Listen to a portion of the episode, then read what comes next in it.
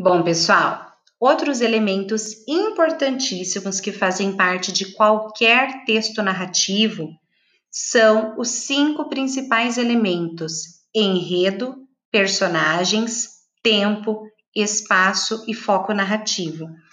Esses elementos fizeram parte quando a gente estava estudando os contos fantásticos e fazem parte das narrativas míticas agora também e de qualquer outro texto narrativo. Vamos relembrar um pouquinho sobre eles? Bom, eu não tenho como começar uma história, como iniciar uma narrativa sem um enredo. O que, que é esse enredo? É a própria história, ou seja, o assunto que eu vou tratar, o tema da história que eu estou contando.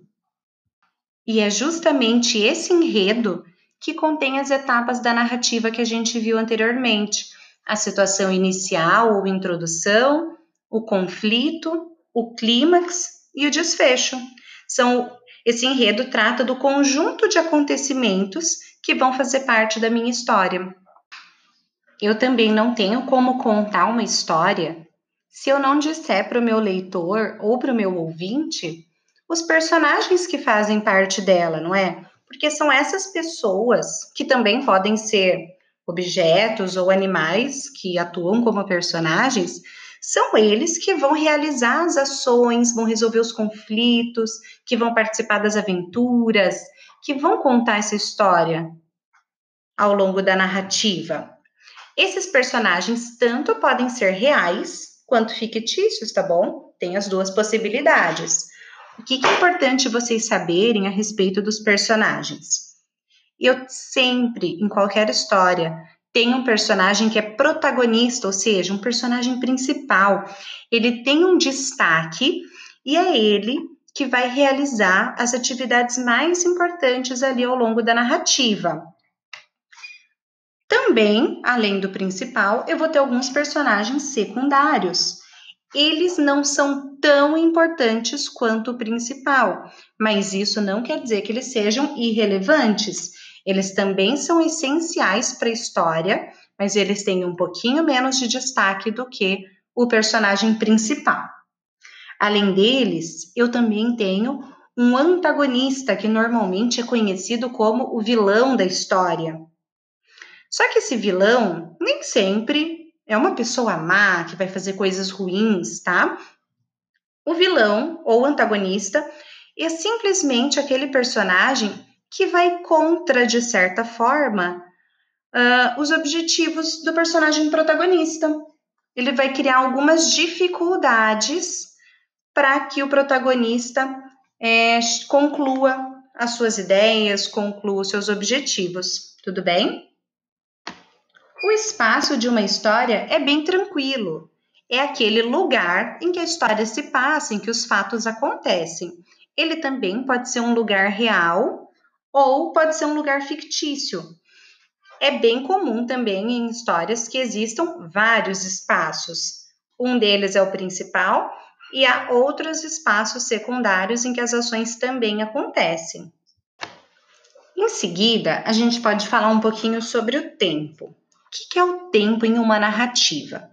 Existem duas perspectivas. A primeira perspectiva é o tempo que eu consigo visualizar quando que essa história acontece. Pode ser que esse tempo seja muito claro e eu tenha ali uma data específica, um dia específico ou um ano em que eu saiba realmente quando foi o momento que a história aconteceu. Às vezes não é possível fazer essa identificação e tá tudo bem. A segunda perspectiva é em relação ao tempo cronológico ou em relação ao tempo psicológico. Será que vocês lembram o que, que é isso? O tempo cronológico é aquele que segue uma linha cronológica de acontecimentos, ou seja, eu consigo ter uma noção muito clara de quando os acontecimentos foram se desenrolando. Eu sei que eles seguiram, por exemplo, uma ordem de dias ou uma ordem de anos uma ordem de semanas, não importa. Ele segue uma ordem. Já o tempo psicológico, não. Ele vai fazer um vai e volta.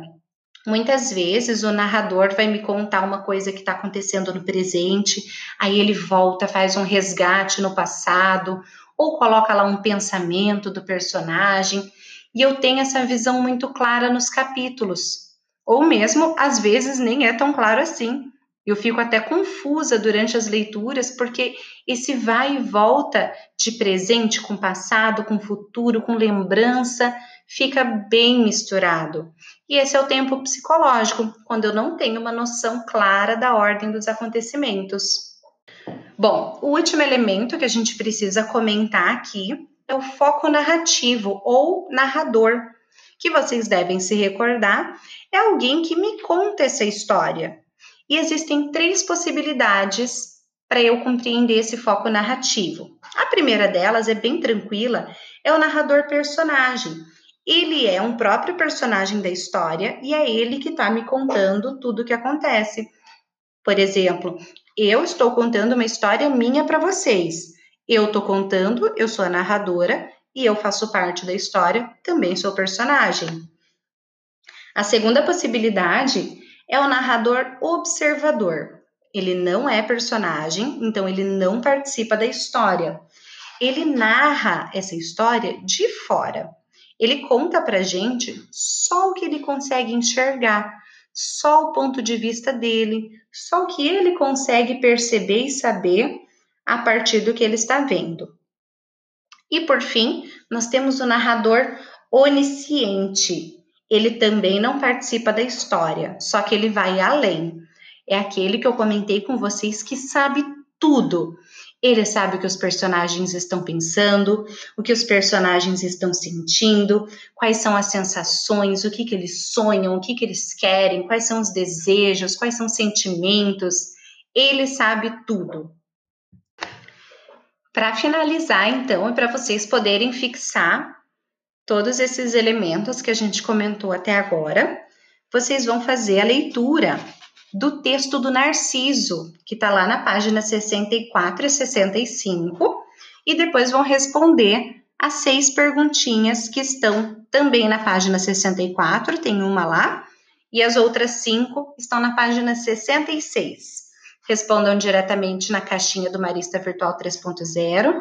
Qualquer dúvida, não, não, não esqueçam de colocar lá no fórum, vou deixar aberto para vocês poderem postar os questionamentos de vocês, se tiverem alguma dificuldade.